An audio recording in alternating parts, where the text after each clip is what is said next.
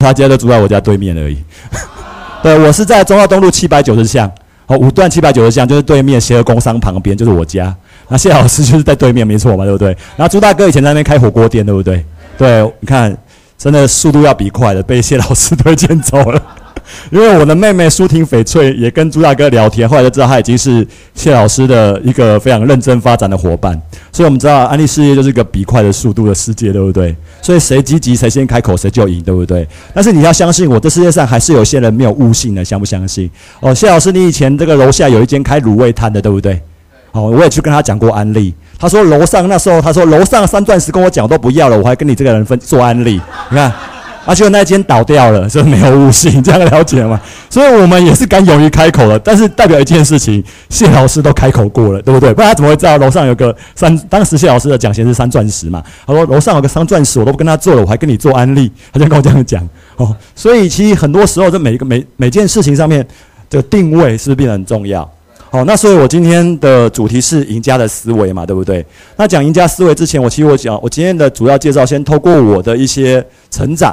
我为什么接触安利的，跟怎么发展的，然后然后呢，透过这成长，我再把它结合起来，跟我们安利做个结合，好不好？因为我觉得所有的成功道理都是一样的。好，不管不管你今天做安利，还是在外面做任何的行业，你做一件事情的样子，就是你做全部事情的模样。所以，如果我透我想要透过我的分享里面，再带到安利的时候，大家会更清楚的知道，其实安利事业跟我们传统创业没有不同。哦，那我简单自我介绍，我叫耀任，那我就一九七八年出生的。那我出生的时候跟跟大家一样，就是。也是个很平凡的家庭。我的爸爸是做代书，我的妈妈是家庭主妇。后来我的妈妈接触了安利，我是安利的第二代。但是我从头到尾没有因为这样决定做安利。我是我们家里面最后一个加入安利的人，哦，最后一个加入，而且不是我的妈妈推荐的，是我的妹妹直接推荐我的。那等我后面会讲到，哦，那代表代表一件事情，没有人天生想要做安利，即使我们是第二代，对不对？好，那我的这工作的第一份工作呢，其实是到了一个外这个银行金融业部分。那为什么我讲做金融业？原因很简单，因为我这个人渴望稳定。我是巨蟹座的，巨蟹座人喜欢稳定，对不对？好，在场有没有巨蟹座的？哦，大家是巨蟹座的梦想就是有一个很棒的家庭，然后稳定的过一生嘛，对不对？最基本的梦想嘛。所以我当时觉得，如果要稳定，一定要往金融业去走，因为他说金饭碗不会怎样。破嘛，对不对？所以我就走走了金融业，而且我是做内勤的。后来做了两年之后，我发现有一个很大的问题，就是确实这份工作很稳定，但这份薪水也很稳定，就是他不太会内勤的工作，不太会怎么样调薪，调薪的速度非常慢，对不对？有做过内勤都知道，一年可以调一千多块，算了不起嘞。一一年算可以调一千多块，可以算了不起嘞。所以我做了两年之后，我发现一个问题，就是我不管怎么做。科学面涨价速度永远比我薪水来得快，哦，可能我有点点年纪了啦。哦，我小时候科学面是三块钱一包，对，透露年龄没有啊？从一开始就透露年龄了。我们做安利腾当当的好不好？对不对？啊，所以呢，这个科学面一包是三块钱，现在公科学面一包多少钱？十块钱，涨几倍？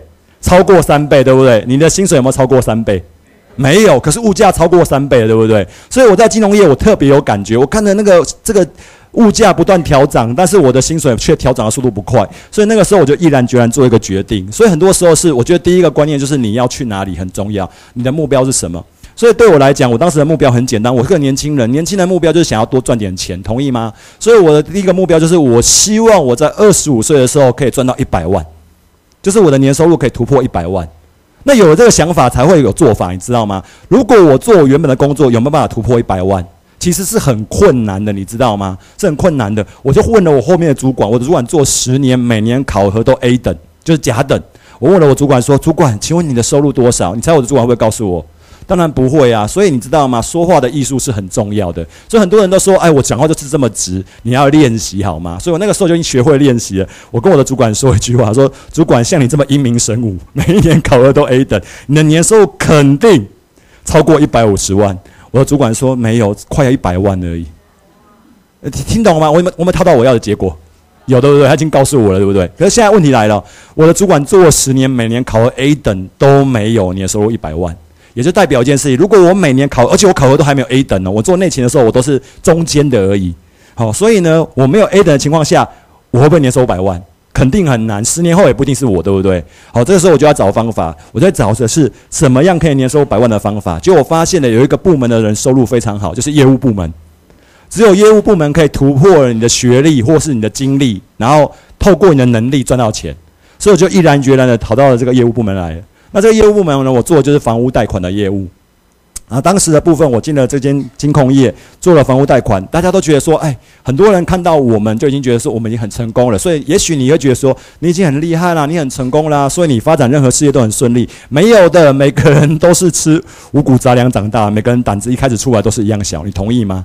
只有少数的，你不要告诉我你天生不怕鬼，只是你学了法术就不怕鬼了，对不对？你有了信仰就不怕鬼嘛。同样一旦道理，一样的道理，我去做业务的前三个月，我很怕鬼。我怕什么鬼？我心魔啊！因为我是做内勤的，我不是天生做业务的，你知道吗？我根本不敢去敲门拜访，因为做业务就是要去敲门拜访。我们只是拜访的是中介啦、代书啦、建设公司啦。我在敲门前，我都会想象那很恐怖的画面。你知道恐怖的画面是什么吗？就是那个代书说：“哎，你做多久啊？懂不懂啊？给陈述多少啊？手续费啊？你怎么觉得你负责得了我的案子啊？”我光想象那个要问的，我就惨了，我都觉得我回答不出来。我说我才进来几个月怎么办？所以我在那三个月每天都做假的行动手册 给我的主管，很积极的出去拜访，然后就找了一间红茶店下来，然后就跟几个业务一起打扑克牌，这样过了三个月。真的啦，你知道，如果你到现现在到咖啡店，你会发现只有两种业务员会出现，一种就是业绩做得很好，他这个月早就完成了，他很轻松。在那边喝咖啡享受，另外一种就是像我这种业绩永远做不到的，反正也放弃了，也不知道该怎么办，就是每天都在喝红喝红茶打扑克牌，那就是我的生活方式，真的。可是你知道吗？我的薪水是底薪三万五千五百块，就是没有做业绩的情况下，每个月还可以领三万五千五百块。所以简单来讲，我在这间金控业就是米虫两个字，对嘛？那我的主管呢？哎，会做到主管了，就像你们会做到滴滴级的领导人，会不知道你在干嘛吗？第一个月他拍拍我的肩膀说：“加油，适应期正常。”第二个月，他告诉我说没有关系，再多跑几家。第三个月，他就跟我说：“你把你的行动手册拿给我看一下。”有跑业务的知道有行动手册这种东西，对不对？我就他说：“哎，这些东西你拜访了，你怎么都没有结果啊？”我当然没有结果，我做假的，我怎么会有结果啊？对不对？然后我主管就有一天语重心长来告诉我，他说：“哎，要认了，你来这边三个月了，你这边薪水三万五千五百块，每个月公司养你。”那你总是要拿出一点贡献嘛？你知道业现在业绩是零，我在业绩是零哦，我没有业务嘛，我没有业绩业务经验嘛。然后他问我说：“那你做个决定好了，如果啊你还是这样鬼混的话，我建议你离开了哦，因为这里不适合你，你就回到你原本的公司去上班好。其实我在那边平均一个月薪水五万，我在当时哦，民国九十一年的时候，现在没有了哈，时间时间现在都都丢了，所以当时是五万。我来这边其实是等于是这个收收入反而低了一点，对不对？哦，但是其实也蛮高的啦，因为喝红茶打扑克，喝喝红茶打扑克牌有三万五千五，其实也 也不错了，也不错。但是他就告诉我说：“你自己做个决定。”哦，那你先想想看，你来这边的目的是为什么？哦，他叫我做个决定，我回到家里面哦。其实我真的认真想，我来这边不就是为了赚钱吗？而我被什么困住？我被我自己恐惧给困困住，对不对？那第二个东西就是，那这三个月我这样做就没有恐惧吗？没有。我每天晚上其实都睡得很不安稳。我每天在做假资料的时候，我都不开心，因为我就觉得我要跟我主管讲假话嘛。那讲的时候，我们还要装是真的嘛，那才更痛苦，对不对？所以其实我那时候就决定毅然决然说，那天晚上我就告诉我自己说：“哎，参参回去戏的话，就是因为我也不知道我长什么样子，我就决定要去拜访了。所以我那一天隔天我就跟我主管说，我决定我会认真的把这个我的这个业务给做好，我就开始排了。”真正想要下了决定，才会开始有规划跟行动。所以我就把这个所有的台北市跟新北市所有的大型中介跟建商的地址全部查出来，然后全部打勾，然后画路线，因为我要把时间怎样，这个对这个格式化嘛。那我就开始去拜访了。哇，这个雄心壮壮壮志，你知道感觉这个脑袋里面都有种很一种音乐是很悲壮的，你知道吗？真的，其实你真的在做一件事情的时候，你自己会有配乐的感觉啊。到了那边去了，音乐就会走音了，你知道？嗯，因为还是要按电铃嘛，那手就好像不听指挥一样。那所以每一个人都一样的，我知道吗？我在按电铃的时候，我的手指真的一直在发抖，哎。然后我就按下，好不容易按下去了。按下去的时候就会说：“哎，找谁啊？”我就在寻找某某某代书。他说：“哎，他不在哦。”你知道我的内心就 yes 哎，你知道吗？哇，他不在，我好开心哦。我为什么那么开心？因为很简单，我不用去面对，对不对？那我只有开心三秒钟，因为那代表一件事情。我要去面对下一个，好，那还是一样嘛，在下一个一样的道理嘛。就后来发现一件事情，上去了之后，面对代书了，哎，真的没有你想象的更恐怖。恐惧通常是自己想象出来的。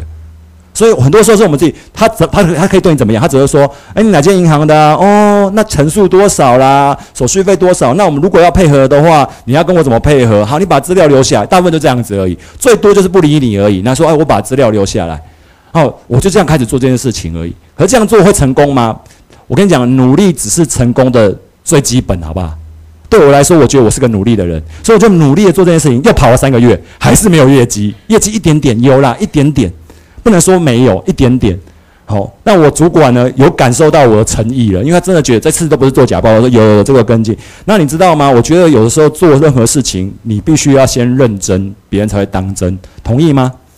你知道那时候的我就做了，其实我必须讲一句话，我在做业务的时候，我觉得我心机还蛮重的。为什么呢？因为我知道这个代书他们永远都会在，他们压力其实也很大。他们的业绩很大，他们吃完饭之后都要午休。我一定会在中午的时候，在这种大热天，我一定会穿着西装打着领带，然后呢开始拜访代书事务所。在他们吃完饭，因为血糖比较高一点，心情会比较好，同意吗？第二件事情，我一定告诉他，我顺路经过买一杯饮料给你喝。一杯饮料多少钱啊？我都买那种很便宜的。就是买那种铝箔包就好，因为我没钱嘛，二十五岁有二十几岁有什么钱呐？所以我没有什么钱呐，我就都买那种二十四五岁很便宜，我买那铝箔包，然后去给他们喝。然后结果呢，这个代叔也知道，他就觉得他有看到我的努力，他知道我不会是顺道的。那为什么我选这时间？因为我让他看到我很认真，所以他慢慢对我的印象就很认，就有个认真的感觉。有一天呢，某个代书他介绍了一个一个一个顾一个对象给我，一个新一房屋的三重分行三重签约中心的一个代书给我。然后这个这个代书给我一个小案件，我把它很认真做好之后，他又帮我转介绍。你看，有的时候转介绍怎么了？你认真，别人才会给你，对不对？他又帮我转介绍了到这个信义，当时现在在信义路上面了，当时是在东帝市大厦远气旁边而已的新义总部。然后有个宋代书，那宋代书又给我一个案子，就我我把它解决了。我以为我的人生就发达了，好像做安利一样，以为签一两个人人生就发达，对不对？我买一两样东西，哇靠！接下来两条线发展蓝宝石了。我们哎，做任何做任何情形，其实很多时候我们人都会跳，直接跳级，你知道吗？哇，有两个大大新一房，我两个大代书了，我就在等呢，我等他什么时候给我案子？哎，哎，等不到哎，那我等不到的时候，我们该怎么办？主动进攻嘛，对不对？我就决定了。要去赌这个老这个宋代书，因为我知道他的这个业绩很好，所以呢，我就决定了，因为我是个年轻人，脑袋很简单，所以呢，我就跑去了这个这个信义房屋总部楼下，买了一杯，当时对我来讲是很奢侈的，叫星巴克的饮料，冰的咖啡，因为我刚刚都送代书铝箔包，铝箔包一一包才十块，对不对？我等于十倍的重视它，因为那一杯一百多块。我的想法很单纯，所以我就决定拿了那一杯星巴克在那边等他。就那戴叔呢，戴叔他是签约，他他他要去外外面签约嘛，所以他不会每一次都在这个里面嘛。我就等了一个多小时，而我怕没有等到他，因为他有空管，我就上不去，你知道吗？我就等了等了一个多小时，天气这么热哦，冰咖啡都快变热的，你知道吗？他终于出现了，很远的地方，他走过来，我就跟宋代叔说：“哎，宋代叔！”我就这样一直挥手，他看到我，连正眼都不看我一眼呢。然后太多人想要拜访他，太多人想跟他合作了，他就说：“哦，小杨哦，因为他只对我的印象印象就是有人帮转介绍一个案子，他叫他帮我做而已。”然后我就说：“是是是，那个宋太叔，那个之前跟你合作很开心，那今天刚好。”顺路，我说，所以如果听过我的如何邀约，我都是刚好顺路这一类的。反正我从以前就这个样子。我说，我就刚好经过这边，想到，哎，这个之前跟你合作很愉快，就拿了一杯这个星巴克，想要请你喝。他就这样一直走，哦，他一直往前走，哦，我这样一直跟着他，你知道吗？就是这样一直跟着他，他从头到尾没有停过哦。然后他连正眼都没有瞧的我，他只用眼角的余光而已哦，就直接跟我说一句话：“我有心悸。”就进去了。喝咖啡有心悸也不能喝咖啡，对不对？可是重点不是他有没有心悸的问题，是他的态度让我受伤了，我心痛了，你知道吗？他有心悸，但我心痛了。我就拿那杯咖啡，你知道吗？你想象我才二十二十四五岁，我是个年轻人，年轻人什么都没有，就自尊心特别多而已，自我感觉特别良好，真的嘛？所以我就觉得，呃。只是因为你是代书，我是金融业，现在我要靠你吃饭，不然论学历我也不一定输你嘛，对不对？可是为什么我现在拿这杯咖啡这边石化了？因为你连正眼都不瞧我，你知道那时候内心就有个声音出现了，很想放弃，很正常，因为那那个想放弃的东西很简单，就是自尊嘛，就是我很想要把那杯咖啡摔在地上，说大不了就不做你的案子嘛。就在我要摔的那零点一秒钟，我迟疑了，因为那一杯一百四十元。所以我就在喝那杯咖啡的时候，我真的就。喝那咖咖咖啡是苦的，我的内心也是苦的。我就喝的咖啡，我就是在东，我印象很深刻。那天很热，我在东帝市大厦楼下那个地方有那时候种树，我就在这个树，我就喝着那杯咖啡，还想这件事情我要不要继续做，我要不要继续拜访他。然后你知道吗？那时候恶魔跟天使都是这时候出现的，对不对？恶魔就先出现了。哎呀，卖咒语案件都算了啊，反正很多代书，你下一个就好了嘛。然后另外一个天使就跑出来说：“你做到最后了吗？你努力到最后了吗？你尽力了全力吗？”所以其实我现在发展。安利事业，我常常都会说，对我的伙伴说，我觉得任何事情，我只求做完整，因为完整了，我就无愧于心。所以对我来说，那时候的我，告诉我自己一句话：我把它做完整，把这件事情给完整。完整就是我尽全力，就是我尽力了。那我的那个时候，我又培养了第二个、第二种、第二种对我未来很大帮助的一个思想跟性格。哦，其实后来都对我后来开美语补习班，甚至做安利都很大帮助。所以我做安利没什么挫折的。很简单，因为在那个过程当中，挫折都吃完了，所以其实安利的挫折其实很小的，你知道吗？我那时候的想法就是啊，一定要有转念的力量。可我当时没没有那么清楚，不知道那个转念力量。我就是我要先把我自己的心里先打预防针。我打了预防针，这件事情最坏的结果长那个样子，我可以接受，我就不怕了。了解我这句话意思吗？我如果想到最坏的情形是怎么样，然后如果我还可以把它转一下念，就不一样。所以第二天我已经想好了，你知道吗？我准备了好一杯果汁，继续等他。我决定要跟他这个拼一下，PK 一下，对不对？那我内心心讲啊，他会不会拒绝我？会，他会不会不理我？会，他不理我的理由会有什么样的理由呢？如果他说出我有糖尿病，哦，我就认了，因为我觉得他心情不好，我可以接受。一个人既心悸又糖尿病，身体那么差，难怪他心情不好，一直拒绝我。所以呢，我已经其实我内心还有点期待他讲出我有糖尿病的答案。所以，所以当他医院走过来的时候，我又再来一次 送代书。他又看到我，其实我觉得这件事情很好玩，因为我觉得这跟我后来不管创业做安利有很大帮助，你知道吗？其实很多时候我们做安利啊，别人是不理我们，或是脸书已读不回，或者是去赖已读不回，你就会受伤，你就会觉得说，那我以后不要跟你联络，对不对？你要去想一件事情，到底是要你要影响他，还是他来影响你？如果他对你冷漠，你就对他冷漠，你不就被他影响了吗？他对你冷漠，你对他热情，他被你影响，你不就赢了吗？所以不管他对我多冷漠，我都要送袋书，他也是，他就那种表情就有点尴尬，又有好气又好笑的表情。我就说，哎，送袋书，不好意思哦。其实我是个很内向的人，这个都是训练出来，你知道吗？真的，这是训练出来的。我就说，这个果汁请你喝。然后我在想说，你要不要讲出我有糖尿病？啊，没有，他这次他收下来了，他没有讲话，他没有不要哦，他收下来了。他收下来之后呢，他只带了一抹诡异的微笑就进去了，哦，然后呢，你要相信我一件事情，有条件的人，你在做什么事情，他其实都放在心里，他不一定会马上显现给你，但是他都会放在心里。又经过几次几次的拜访之后，他终于开始给我案件。你知道后来他给我一个案件，每一个月的量多少吗？一亿以上。每个月哦，一亿以上，它是我其中的一条通路哦。我其他的通路也经过这半年的过程当中，慢慢建立起来。我一个月最多可以拨款超过五亿。哦，当时的五亿等于一间分行的量了。我一个人抵一个分行，所以呢，我在全省原本是倒数的，进到前十名。那我觉得很重要一件事情，就是还是那句话：我要去哪里？所以我在二十七岁以前，我的年收入已经超过一百四十万了，在当时。而且其实你知道吗？那就是为什么我一直不会想来做安利的原因，因为当时的我做。这个任何事情，只要你有本事的时候，这个世界就会为你而改变。你相信吗？你看，开始很多代书说：“哎，可不可以跟你合作啦？”开始有顾客说：“你可不可以给我层数高一点？”对我们的客态度就改变了，你知道吗？然后呢，我每天就坐在那边各公司里面等着代书给我案件。我去收完案件，我就跟客户约对保，这是我每天的生活而已。所以我根本不会想要来发展安利啊！我妈妈跟我讲安利的时候，我就告诉她说：“妈，你安利做那么久，收入还不是跟我差不多？”真的，因为我妈妈安利做了二十几年了，好，我妈妈也长得是蓝宝石，在当时她是创办人滴滴滴，她跟我我说你做了那么久还不跟我差不多，你看我才做三年。第二件事情，她说她安利是通路的事业，我跟我妈说我也做通路啊，你看代书都是我通路，真的啊，我每天都坐在那边就好了。哦，我的老板对我很客气，因为我案件缴得出来，我的业绩量有出来啊，所以我当时的我并没有想过要改变。这件事情我没想过，所以呢，当然二十七岁呢就会过着很挥霍的生活嘛。我就开始跟我的老婆，哦，当时是我女朋友，到处出国旅游。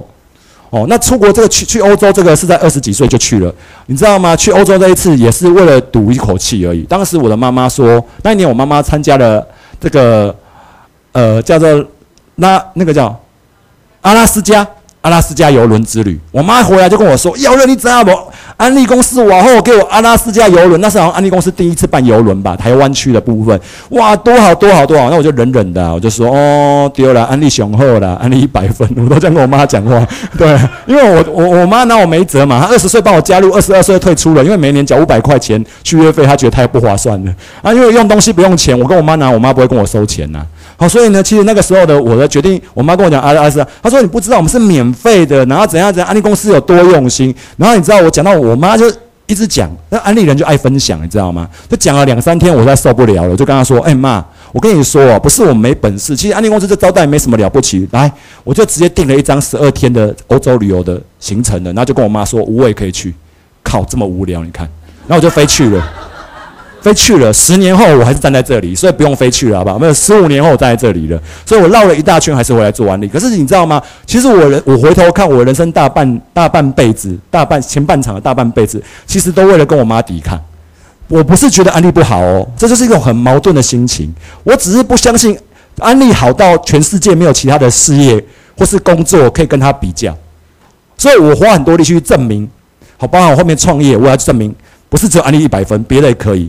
所以后来我开了美语补习班两间店的时候，我跟我妈说：“妈，我现在是长颈鹿的蓝宝石哦，我也目标要开六间店，我要做长颈鹿的钻石哦。反正我人生前半段都在干这些事情，现在想起来真的很很无聊啊。但我只想证明一件事情：安利可以的就可以。所以安利办旅游我就办旅游，我自己开补习班；安利办旅游我就办旅游；安利招待很高级，我就招待我员工住五星级饭店。我就说安利做得到，我就做得到，是不是都会干这些事情？哎，其实你不要很好玩，人真的会这个样子哦。你知道我最近有看那个，这个我这个。题外话，我最近看 FB，我加入那个四八六粉丝团，你知道吗？就四八六先生，他不是去意大利吗？然后就说我们招待员工玩的多好啊，多好啊！我看到他，我就摇头说，好像以前的我，因为你因为你知道员，就是你当然了，老板舍得是一件很棒的事，对员工来讲是很棒的事嘛。但是其实真的很难永远取代安利公司的。可是我当时为了做这件事情，去堵我妈一口。就一口气，然后我妈就拿我没辙，我妈歪该供歪该供，就我妈最后推荐了我弟跟我妹，就没推荐我而已。所以我妈少推荐了我，就上不了翡翠。你看她后悔，对吗？因为我妈妈这样没有，我妈妈有三，我妈妈有三条，那个我弟弟上滴滴了嘛，我妹妹是翡翠，那我妈就蓝宝石，这样了解了吗？如果她当时推荐了我，我是不是就是我妈就是翡翠，对不对？所以是我妹妹推荐了我，我妹妹不用，我妹妹翡翠嘛，一样的道理嘛，啊。那所以呢，其实那个过程当中，我其实在这个阶段里面，我都没有想过要做安利。但是你知道吗？人生真的不能没有危机感。呃，其实真的让我危机感的原因，是因为下面这个部门，现金卡跟金融卡，其实在当时很惨，在民国九十五六年的时候，非常的惨哦，九十五六九很多呆账啊。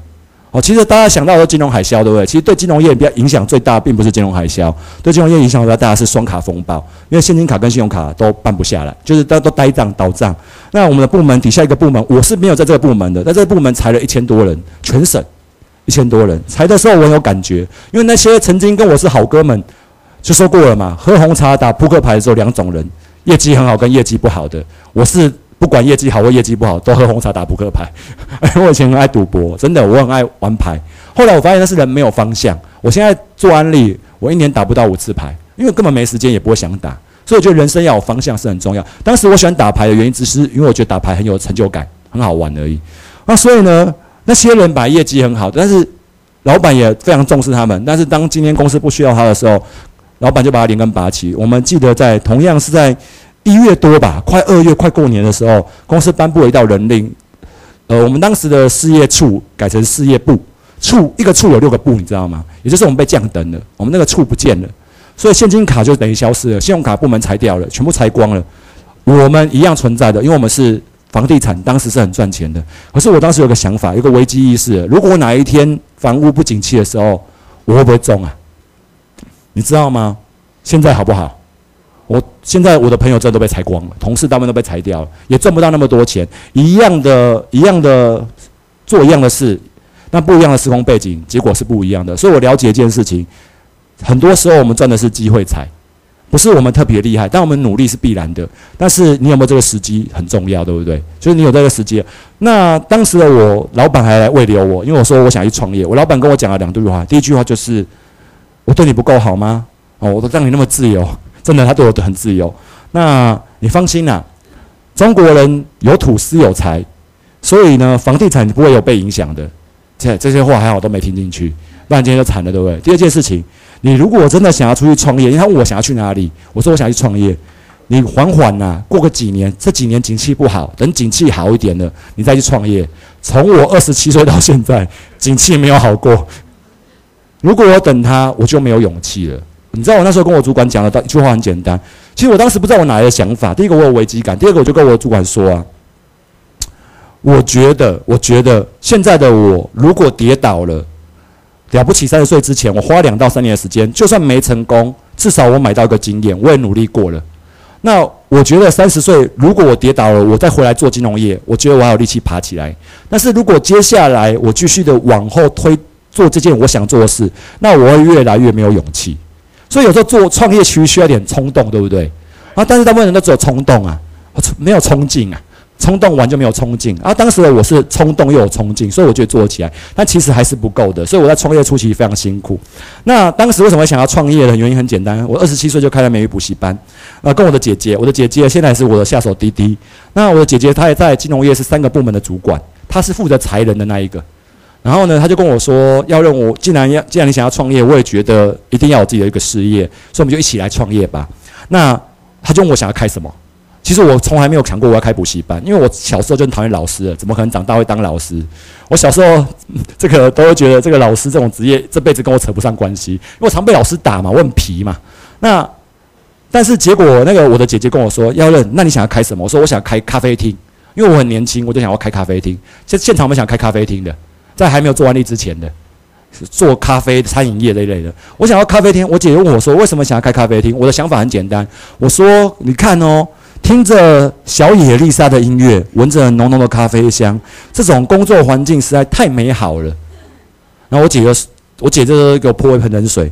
但是如果景气不好的时候，你觉得有没有人会愿意少？会不会人们会不会少喝一杯咖啡？我说会。她说：“所以啊，我给你一个想法。”我姐姐那时候就跟我讲了 O P P 了。长颈鹿版的，我觉得哈，对，我觉得我说我觉得哈，你的想法很好，所以你看他学会了先接受对方，你的想法很好，但是呢，我的想法是这样子，我觉得我们要选一个不被景气影响的。我说什么啊？因为我脑脑袋没有想到，他说补教业啊，因为家长怎么样都不会省到孩子啊，哎，这句话蛮有道理的，对不对？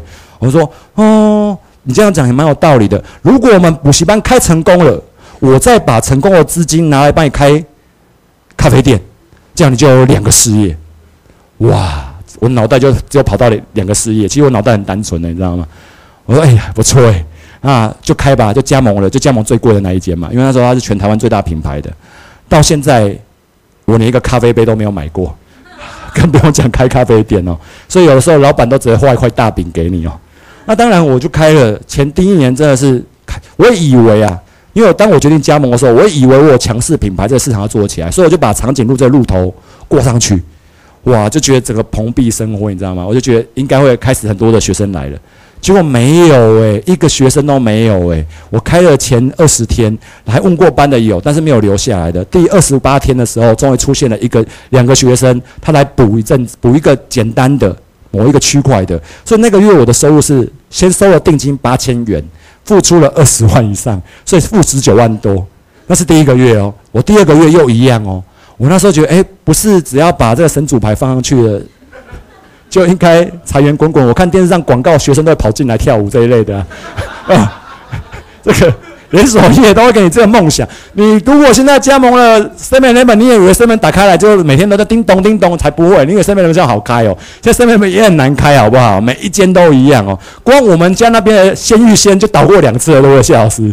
那 两次的鲜芋仙都倒掉，你就知道每个加盟业它都给你一块很漂亮的蓝图。但是呢，实际上在做的时候，你还是要回到你最努力的阶段。所以呢，我就做了两个月之后，我就哎那时候。呃，我记得我是四月份就五月份才要开，我四月份就提跑提前偷跑。当时我就先把它用起来，一边装潢就一边招生，因为我怕，因为入不敷出嘛。我准备了一百万的这个资金，我怕被它烧光嘛。因为我已经从头到尾开完这间四百万。哦，其实创业真的很辛苦诶，然后每天都去跑，方圆五公里开始一直跑，一直跑，一直跑，一直发传单。因为，所以我在那个段时间锻炼了非常多的技巧，例如发传单啊、捞金鱼、打弹珠、拿名单啊，反正你要做什么就要像什么嘛，对不对？其实一开始我很不习惯啊，因为我都穿西装打领带的，你看我要穿成这样诶。哦，那一天是因为要拍照，所以我穿帅一点，不然我平常都穿这样诶。就穿那个长颈鹿的衣服，然后去招生呢。然后招生的时候呢，我们曾经也想过异想天开，你知道创业真的不容易。我们想过说，当时很有名的就是那个水蜜桃姐姐，大家应该知道吧？现在已经不知道了哈。十年前她很红啊，哦，就现在后来就苹果姐姐嘛，反正不同姐姐的香蕉哥哥是很红的嘛。我想要请一个姐姐来帮我跳舞，我就我我我我刚才说过，我姐姐是银行部门主管，她就请公关部的来。他就打电话给公关部说，联络到水蜜桃，真的联络到水蜜桃姐姐的公司哦，问他来帮我跳十五分钟招生，十五分钟而已哦，十五到三十分钟一个时一个段，然后他给我开价多少钱？你猜？二十万。哇，原来要请姐姐这么贵哦。对，没有，我就问他说，那还有另外一种方法？我就去租了一只长颈鹿，自己穿起来跳舞就好。真的啦，我真的穿长颈鹿好不好啊？租了一个。充气式长颈鹿很大只，自己再扮成长颈鹿。你看，创业维艰，什么事情都可能做，对不对？然后，然后小到连贴地板，为了省钱，建那个贴地板的时候，我就像这个教室很漂亮，对不对？地板如果不漂亮，是不是等于穿西装好像穿拖鞋一样？那我全部用完了以后呢，地板我觉得不够美，我就问这个设计师说：“哎，这个要多少钱啊？用个地板多少钱？”因为我是补习班，我想要用木质地板，比较温暖。高级补习班一定要木质地板，对不对？他就说。我的补习班真的很高级我当时创业有梦想嘛，都买斯利维格桌椅啦什么的，反正最越高等级越好。做完发现没钱了，只剩地板没钱。我就问他说：“那地板这样用完，我那时候补习班五十五平，他说五十五平的地板用完的话，算你便宜啊，二十五万就可以解决了。”哦，不行不行，他他有没有师傅有没有再便宜点的？便宜点就好。师傅说没有了，好了，更便宜的有。但是他没有办法耐磨，可能用个几年就要换了。我说没关系，先撑过再说，我赚钱了再换就好。他说便宜一点十八万，哦，瞬间就掉十几万了，对不对？师傅，他们再便宜一点的。我说为什么师傅不行，还太贵？我说便宜点。师傅说有有有有，更便宜的，这个用贴的就好，有种贴的地板，你知道吗？哦，八万我帮你贴完，便宜了吧？师傅还有没有再便宜一点的？师傅说有，自己去特利屋买来自己贴最便宜。我就冲去特利屋买了五十五平的地板，这么高，然后开始贴。我我告诉你，我从来没贴过地板，所以我贴第一天的时候进度超慢，就拍贴完这两条，因为我一直失败。地板要贴的漂亮，没有你想象中简单，你知道吗？我贴贴贴贴贴，贴完那天晚上我腰酸背痛。然后呢，晚上我第二天醒来的时候，跟我老婆说：“我好累。”我老婆说：“你你不是很早就睡觉了吗？你怎么那么累？”我说：“我晚上梦中也在贴地板，你知道吗？这叫日有所思，夜有所梦，所以我是贴二十四小时。诶，你怎么觉得不累？然后每天贴，每贴了一个月。其实当时我的想法很简单，就是我把地板贴好，我除了贴地板，其他时间就出去外面发传单、招生，你知道吗？这是我这辈子唯一是当时没有透过健康管理瘦下来的第一次。”因为贴地板是一种核心运动，拿起来贴，拿起来贴，哎，就，所以如果未来你们想要增加收入又想要变瘦，贴地板是一个不错的打工机会，好不好？五十五平贴完一个月，哦，真的超累，只为了省钱，真的，什么事情都是为了省钱，任何事情都为了省钱。当时的这个目标就是赚钱，把二十万先抵平，打平。如果每个月没有二十万打平，我就在烧钱。做梦都在想这个钱明天怎么来，房东不会给我解释的机会，这样好不好？所以任何事情都一样的。所以在过程当中，我我其实在那个过程当中压力真的非常大，就像两年呢都过这种生活诶，不会每个月都烧二十万，他是从二十万到十几万到七万到八万到六万，终于两年之后，这中间其实我刚才讲了，我只有一百万的存款，对不对？我第一年就烧完了。我记得那一天还不到第一年哦，十一第十个月的时候，我的补我的补习班拉下铁门的时候，我姐姐跟我讲了一句话，她说：“要认呢，我要跟你讲一件很严重的事情，因为我其实不太管财务的。”哦，她跟我说：“如果啊，我们再没有努力一点的话，我们会成为最短命的长颈鹿。”真的，哎，她在讲的时候，你知道我爷我姐哦，她其实是女强人，她三个部门主管，她老公是财富管理行的经理，我从来没看到流眼泪。她那天流眼泪，因为她觉得那个我们要放弃了嘛。他问我说：“现在只有个方法，就是借钱。我这辈子没有借过钱，就只有那一那一次借过钱。”然后就问我说：“我们要决定放弃顶掉，还是继续往下走？”我说：“你让我想一想。”然后我那一天就回到家里面。然后其实那个时候我在创业的时候，我才有看商业周刊的习惯，所以就开始看商业周刊。刚好我觉得上帝有给我们一些。所以我翻开了商业周刊那一期，刚好讲了，我印象很深刻。YouTube 的陈思俊，当时他是为了创立这个 YouTube，然后不是他里面讲啊，卡债啦、房屋抵押啦什么的。哇，你知道人在缺什么时候就会拿什么来当信念，所以不要乱看书，知道吗？一定要看好书。如果看不好的东西，就变不好的东西成为你的信念，你知道吗？我看到我就回去跟我姐说：“你看陈世勋都用这种东西创业，这种态度，我们怎么可以投降？再借一百万去跟这个银行借青年创业贷款，一百万如果烧光了，我还是赔钱，我就认了，我就回去，我们就回去上班。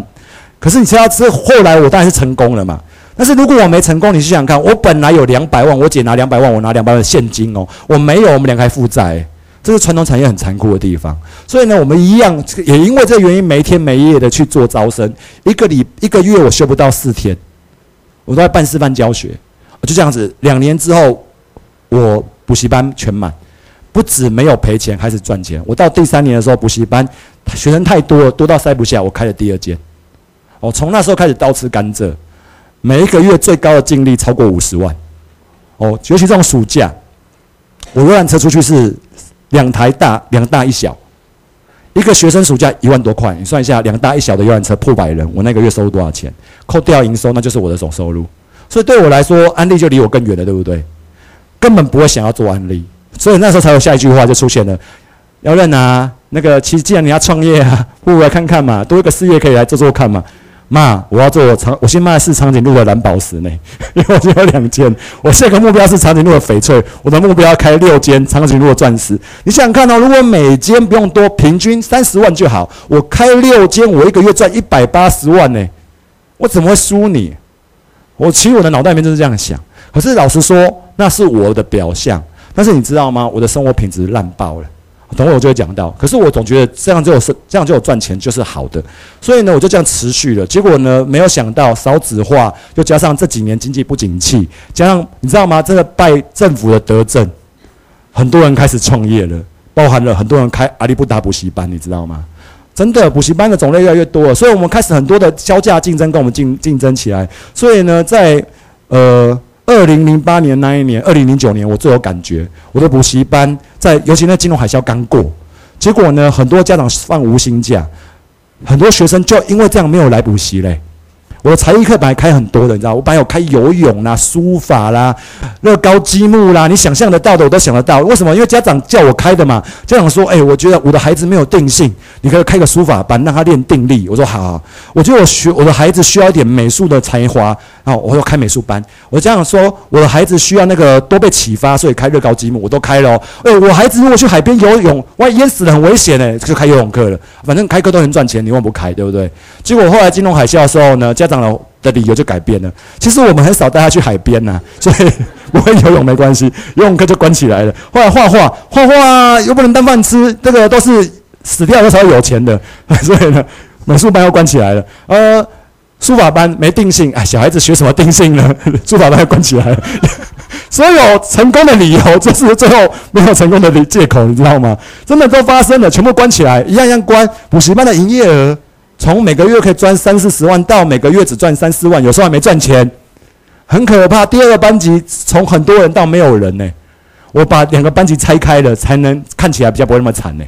我还把它拆成两边呢，从原本的像各位做经济舱这种补习班怎么样，我把它变成商务舱哎。但是最后变头等舱的时候就没办法，对不对？所以其实那过程很痛苦哎，真的很痛苦。所以呢，这个时候我的妹妹出现了嘛？其实我的妹妹来跟我讲安利事业的。我当时每一年都得绩优分校，我连续七年都拿绩优分校。我不是做不好才做安利的。即便后来度过那个危机之后，我开始赚钱了，我开始意识到一件事情。我只知道一件事情：我妹妹来找我的时候，她跟我讲的安利我听不懂，我也没有想要。但是我妹跟我讲一句，我听进去了。她说：“大哥，从以前出社会到现在，我一直觉得你很努力，但是你有没有过到你想过的生活？”他只问我这句话，这句话很简单，但是我没有，我没有，我我听进去了。因为那个夜深人静的晚上面，我们觉得人不要欺骗自己，好不好？夜深人静的时候，我正在想，就对我觉得我真的很努力做业务，我也很努力。可是做业务很努力，赚到了钱之后，只是因为一个公司的变动，一个景气的影响，诶，把我打回原形。后来我创业，我好不容易自己的事业，我也很努力。可是为什么一个景气的影响，一个金融海啸，一个大环境的改变，我的我的事业也是摇摇欲坠？那。这一次我度过了，可是之后嘞，万一十年之后，这次叫金融海啸，对不对？十年之后金融龙卷风嘞，二十年之后金融大冰雹嘞，三十年之后金融火山爆发，四十年后金融陨石，反正爱怎么取都没问题。那哪一年我撑不住诶？哪一年我撑不住，我还要我要吃饭诶？我只想这件事情诶，我该怎么办？哦，所以呢，我我妹告诉我说，你一定花点时间来看待安利，安利可以过你想过的生活。所以我就跟我的妹妹去参加了一场这个 O P P 大会，听完安利。哎，我回来就跟我妹说我要做安利了，结果呢，我妹吓到了。我妹从来没有想过说大哥决定要做安利这么快。我这个人呢，然后我我很兴奋呢，我说安利这么好，怎么从来没跟我讲过？啊，所以哦，我告诉你，有时候做安利不要被他吓大。你就是听人家讲安利的时候，人家讲说安利哦，我早就听过了。我告诉你，从来没有人比我还早，因为我妈安利资历三十年了，安利也不会才三十五年，对不对？安利才在台湾三十五年嘛，我妈在安利加入都超过快三十年了。我从小听安利，谁没听过？我安利什么都不懂，所以，但是我觉得我懂，所以每次别人跟我讲的时候，我都说：“哎，我妈做安利还成功。”我从小到大都安利产品，但我真的不懂。然后我妈妈画很多圈圈，我也听不懂。我还安利二十周年，我妈还硬把我拉到林口体育场，当天那那个温安路还在现场演讲，我也听不懂。我在玩当时的手机叫贪食蛇。我把蛇养得很大只，温安路一直没有讲完，我很想要叫他赶快讲完，我很想回去。然后他们一定要坐游览车，会后还要分享，我好想要赶快下车。这就是我二十岁的人生，那时候我都听不懂，所以我们不要说我们真的听不懂，原因很简单，我们没想要改变。而当我们想要改变的时候，我们是不是就会不一样？好，所以那个时候呢，我回去听，我就决定跟我，我就回去听听做安利来了，做安利问题来了，为什么？第一个面对反对，我爸妈绝对不会反对我嘛，欢迎呼都来不及了，对不对？我岳父岳母、我姐姐、我老婆超级反对我。因为他不了解，我老婆嫁给我之前，知道我们家做安利吓死，你知道吗？他说啊，你知道吗？我家人讨厌直销，因为他爸是公务员，他爸真的讨厌直销。他爸讨厌直销是因为以前做直销被骗过而已，跟安利无关哦。但他是讨厌直销。他说我我们家讨厌直销，我就告诉他说你放心，你看我弟跟我妹都加入，只有我不加入，为什么你知道吗？因为我出淤泥而不染，啊，有这种骄傲，你知道吗？然后说你不是说过你？我说我知道，我说我出淤泥而不染，因为我讲话就算话嘛，对不对？他说那你现在嘞？现在我发现是脑袋被淤泥给淤住了。他听完了以后就说啊，反正我就跟他讲啊，你可以做啊，我不会影响的。我们现在有两间补习班，我知道我会继续开着啊，我利用业余的时间做。我老婆说我只是怕你太累而已，我怕你身体吃不消。我说你放心，因为其实我很清楚知道我要什么，所以做安利其实很清楚的是你要有画面。对我来说，你要方向。你的方向跟目标很清楚。我的画面是什么？我知道一件事情：我开补习班，不管开几年，我这辈子永远不可能轻松。我刚才说过，我生活品质很差。我每天工作超过十四个小时，诶，我回到家都是十一点，诶，我隔天十一点要去开门，诶，开。如果暑假我七点就要开门，我不敢交给学老师开，我六点半就要准时去补习班开门，因为万一老师睡过头，家长要送孩子来上学的时候进不去，你猜家长会不会火冒三丈？他赶上班，对不对？老师一定会睡过头。但是主任不会睡过头，因为主任是老板，所以我每天我在暑假两个那两个月，我都六点半都要起床去开门，晚上十一十点关完门，十一点回到家里，就是每天过这种生活诶。然后回到家里，我不会马上睡觉嘛，对不对？因为我觉得压力很大，我一定会吃很多的宵夜，舒压。所以呢，这种生活方式怎么可能会健康？所以最重的时候来，最重的来到九十四公斤，九十四哦，我吓死人了。那个医生都跟我说，你再去。验啊，什么都有三高，三高全部都出现，所以对我来说，所有的问题都存在着。所以在那个过程当中，我觉得这个第一个健康不 OK，第二个我根本没时间陪我的家人。我有钱哦，但是我就是给把钱给我妈妈，每个月都给我妈钱。我觉得那可以稍微弥补一下我对他们的愧疚感，因为我觉得至少给他们钱，让他们去买。我妈妈其实不太会花钱的，他最开心的是安利公司找他去旅游，他收入也很好。可是你知道吗？我们没有时间陪他，所以我每一年的红包都包很大包。每一年哦，光红包我爸我妈就两万起跳，这就是我对他们的愧疚。每个月呢，给他们两万块，这就是我给他们的一种回馈。我觉得我有能力了，好。然后呢，这个出国旅游的时候再给他零用钱，这就是我的做法而已。可是生活方式这种生活品质很差。再来就是我当时还没有小孩，为什么我一直不生小孩？因为我觉得我没有时间陪他。我觉得我生了孩子，万一我在拼事业，我没时间陪他，我觉得对他不负责任。所以我这些东西我都不敢想，我只是一直往后延而已。往后延，所以即便我有自己的事业赚到了钱，可是很多东西我还是不敢想，我还是往后延。所以那一天我妹问我这句话的时候，我很有感觉，就是对，如果我继续做这件事情，我的未来会不会改变？举个例子，就算我补习班没有遇到这个金融海啸，没有这些风暴，我开三间，我会不会有时间？不会。我开四间会不会有时间？不会，因为我请了再多的人，我还是要管理，因为我不可以把我的能力、我的专业给他们。因为这是我是老板，我一定要有核心价值。第二个，我开了三四间之后，我的身体会不会更健康？不会。开了三四间之后，我就有避险吗？不会。我就会觉得这个这辈子的保障都有吗？不会。所以我就决定了，我要做安利。所以这个画面变得很清楚。我当时的画面只有一个画面而已，就是我想要带着我的孩子。当时我孩子没出生，我就有着未来，我的小孩跟我的父母一起出国，然后陪他们。这是我最想要的，因为我出了社会十几年，工作到创业，我连陪他们这种最基本的我都做不到。我记得某一年，我的弟弟跟我的妹妹带我妈妈，当时我妈妈身体不太好，然后呢，我妈妈呢，她是虔诚的佛教徒，她说她去还愿，在那个一个。古关的一个一个一个庙，然后呢，我妈问我们说可不可以陪她去，我弟跟我妹都可以，我告诉她我不行，我说你妈妈你的费用我出，可是他们在那个过程当中，其实我内心一直很不安稳，所以后来我做安利的时候，我就告诉句话，我要最短时间做海外旅游，因为我要陪我妈去出国旅游。所以二零一零年，我是二零零八年开始发展安利，二零一零年我上了滴滴，那一年我并没有符合这个金板神，我那一年 Q 十。没有符合，我妹妹 Q 十二，因为我妹妹是我上线创办人滴滴，她符合了。我妹妹跟我妈妈去海外旅游，那时候就跟我弟我妹说，下一次我一定会去。所以从那一次之后到现在，我每一年都提早符合海外旅游。好，为什么呢？因为我的画面很清楚，我想要陪我妹妹，陪我妈妈，陪我们全家人，带我女儿。所以这个只要有亲子游的，我都有符合。为什么呢？因为我要带我女儿去海外旅游，这是我的画面。所以遇到那些挫折的时候，就都不是重点了。所以定位跟方向变得很重要。所以我觉得很多时候做案例，为什么我们做的慢的原因，是因为我们忘记自己为什么要做案例。所以我们遇到挫折的时候，都要被这些挫折给打败。其实你的画面够清楚，不会打败。你知道我在做案例的初期，我要做产品示范，我都利用那个，你知道我为了要做案例啊。我一样，我不我要堵我姐姐姐的嘴嘛。我姐姐不准我做安利嘛。她说你会影响补习班，我说我不会，所以我都利用空空档时间去做补习班呢。中午有午休时间，小朋友睡午觉，对不对？我就利用那一小时，我补习班开板桥，我就冲到板桥附近。我以前的银行中国信托，我待过板桥分行，我就去板桥分行找同事吃饭，开始跟他们聊安利。到现在只有一个人加入，可是我就是用这种精神，晚上十点。十点半回到我家就出去做安利，我都约。所以为什么我的邀约这么厉害？很简单哦，因为我只有最短的时间约到他。因为我就我一开始也是很正统的做安利，就约到人之后看到他开始做 O P P 产品示范，做这些该做的事，对不对？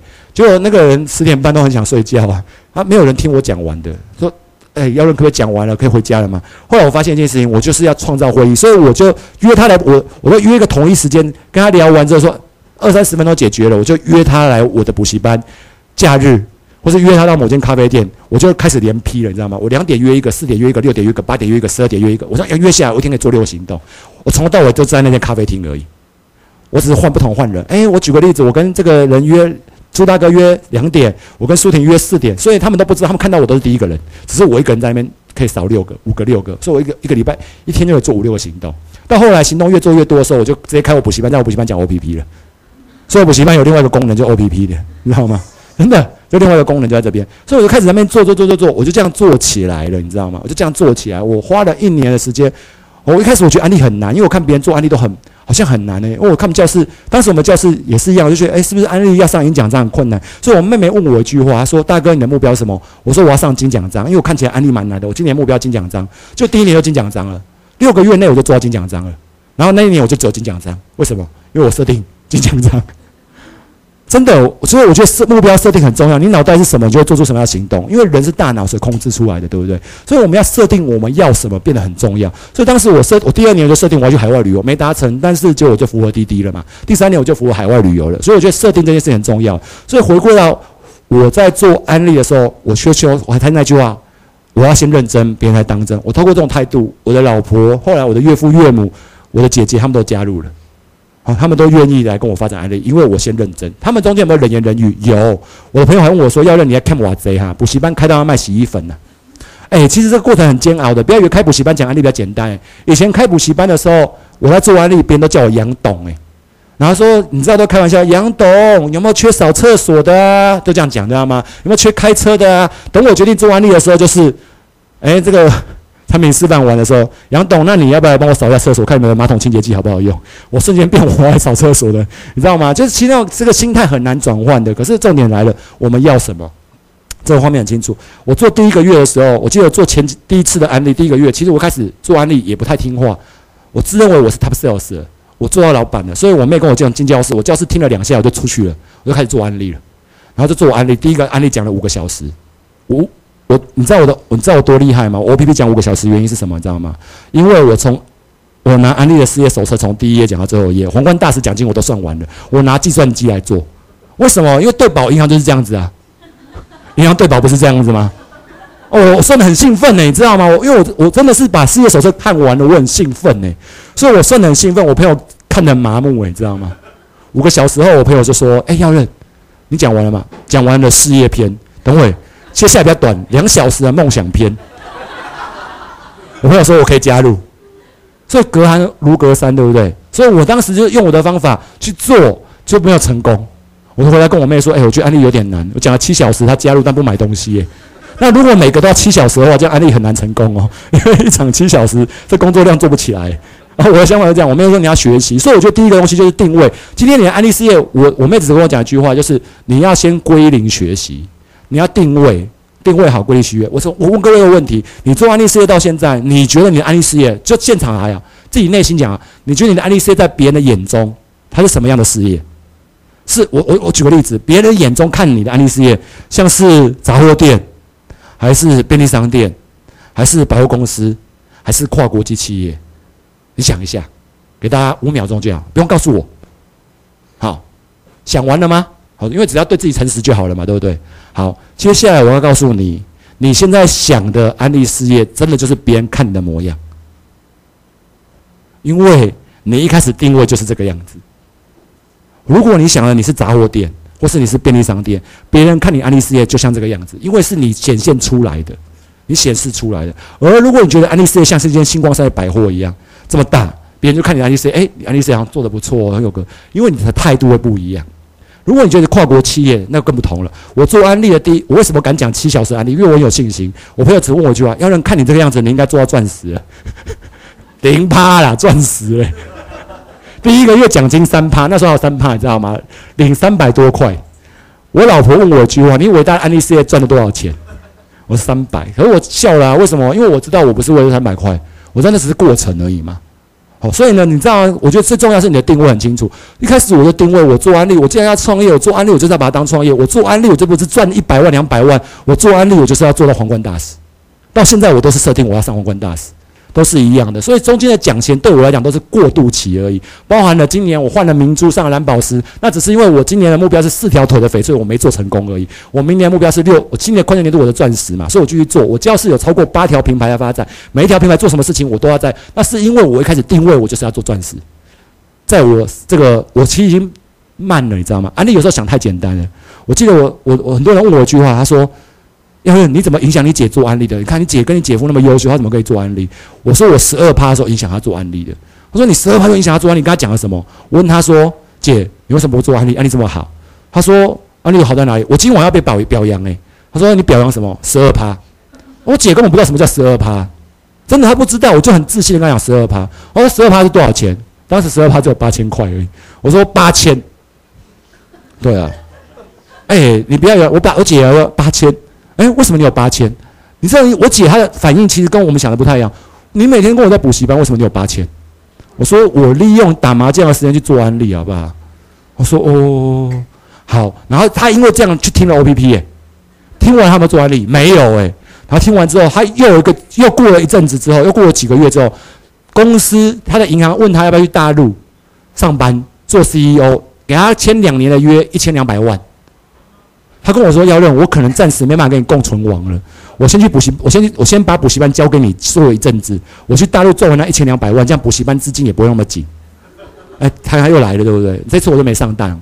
我跟他说一句话：如果你要去，我们就把补习班顶一顶，我要去做安利。我真的要这样讲。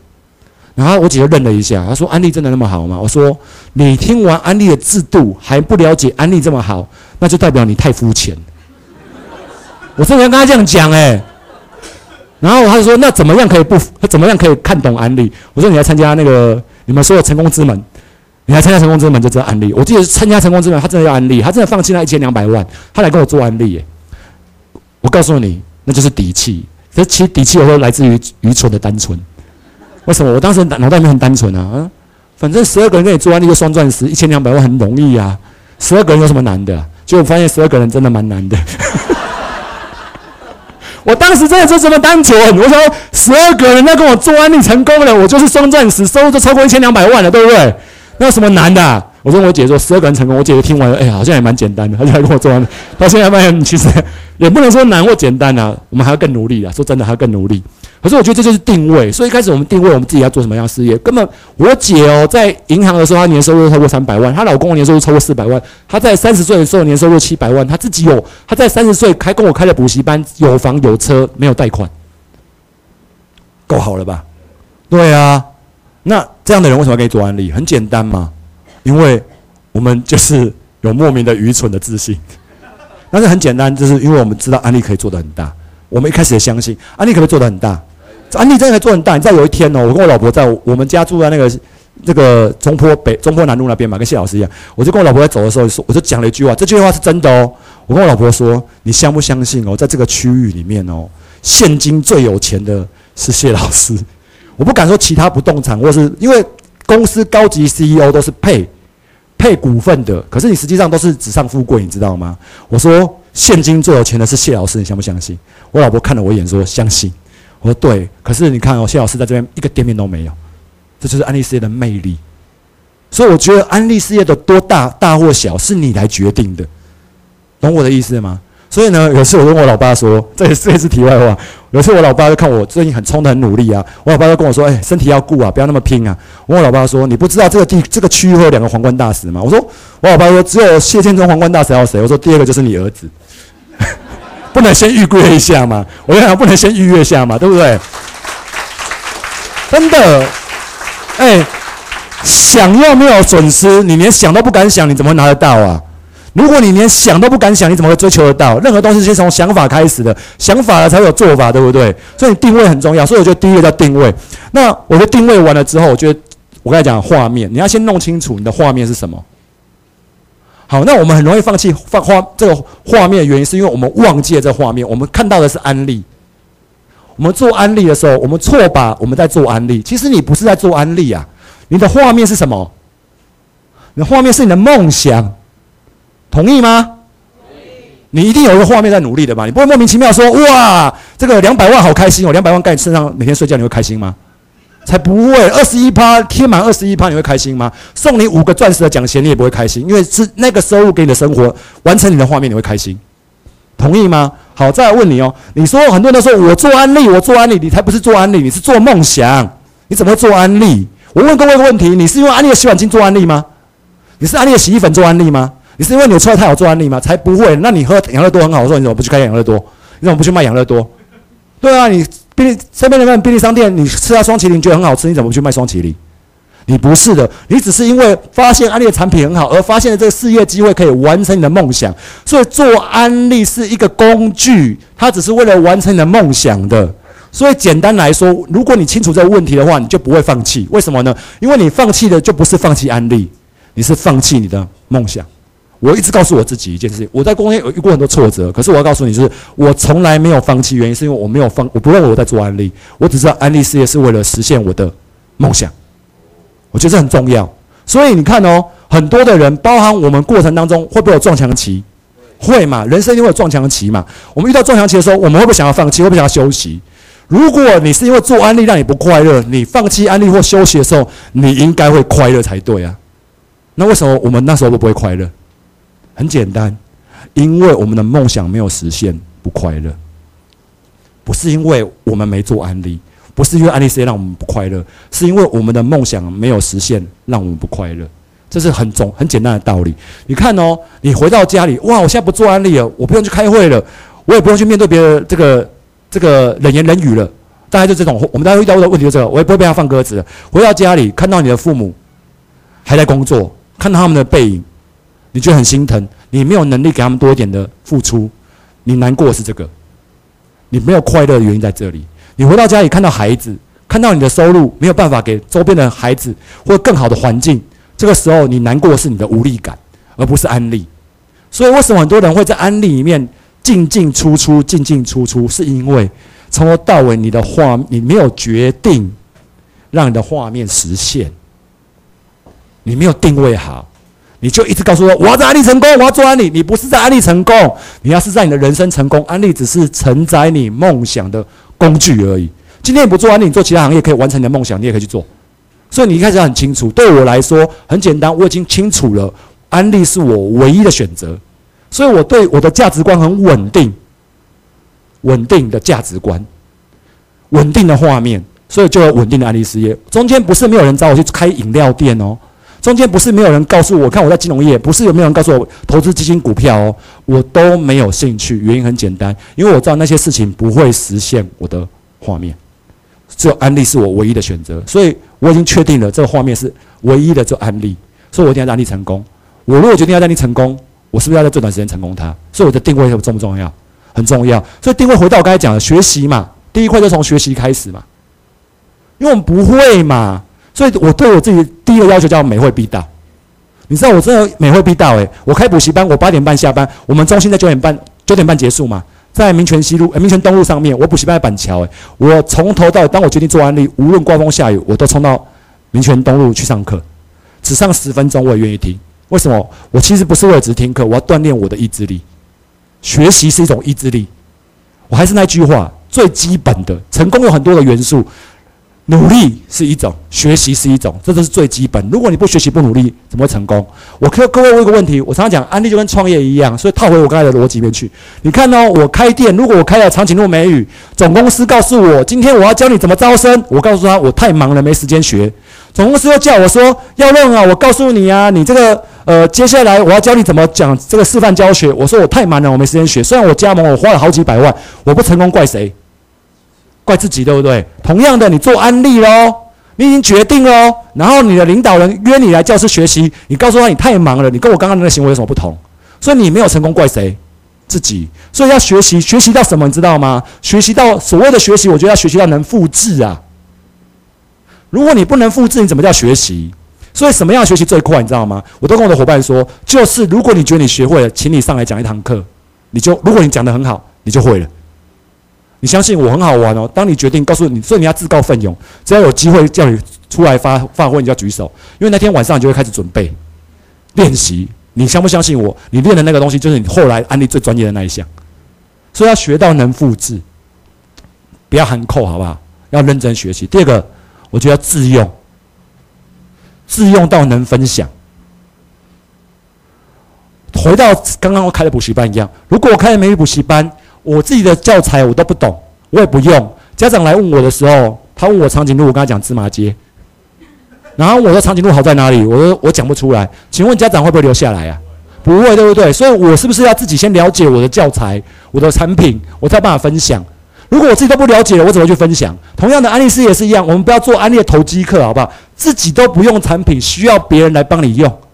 然后用三脚帽功夫想要赚给别人的钱，我常常讲一句话：如果我今天我在现场，你们都知道我是做补教业，以前是金融业，我炒一盘意大利面跟你收五百元，你会不会付？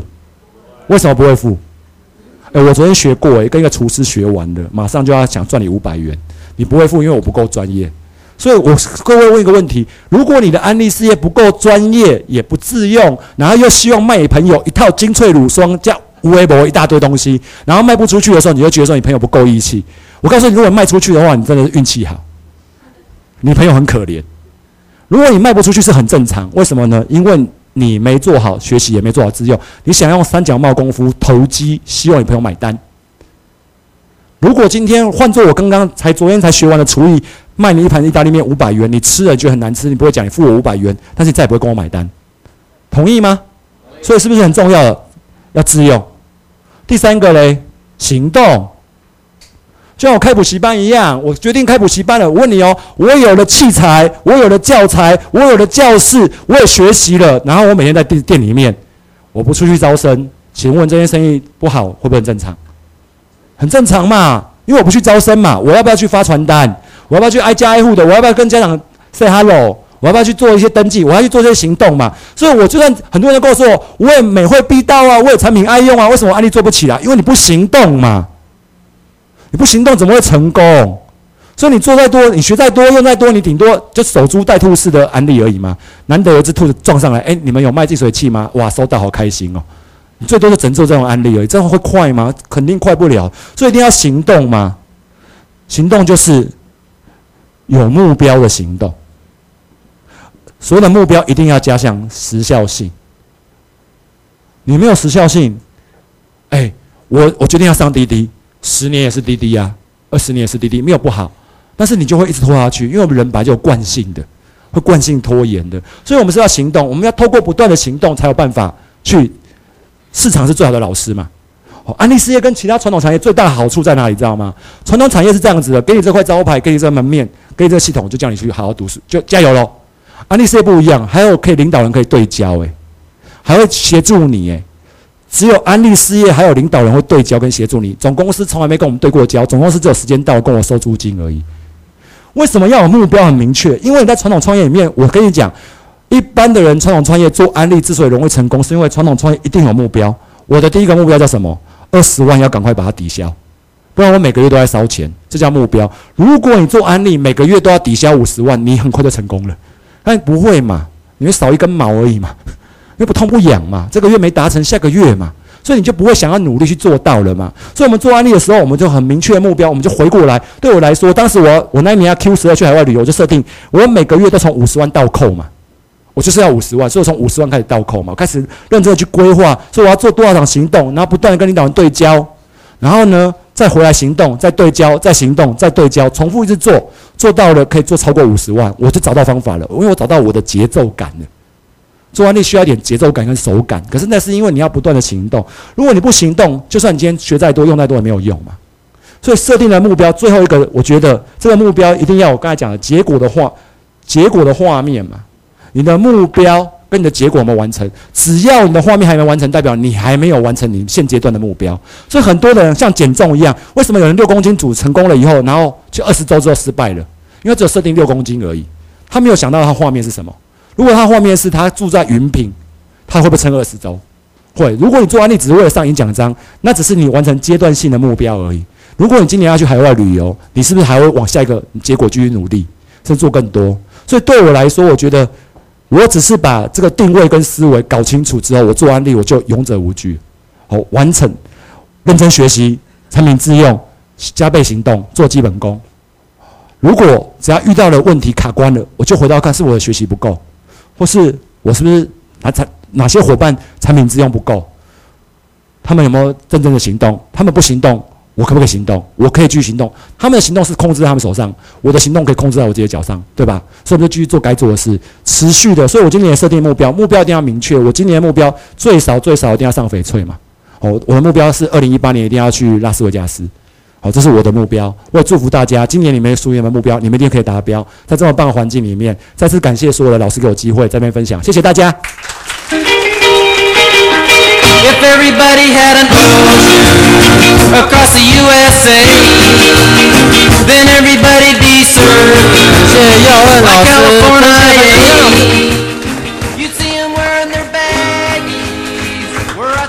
让我们邀请我们新义中心的执行长温建林钻石致赠致赠礼品。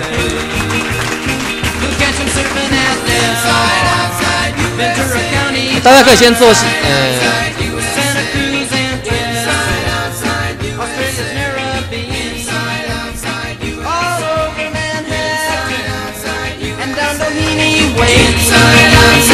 Everybody's got some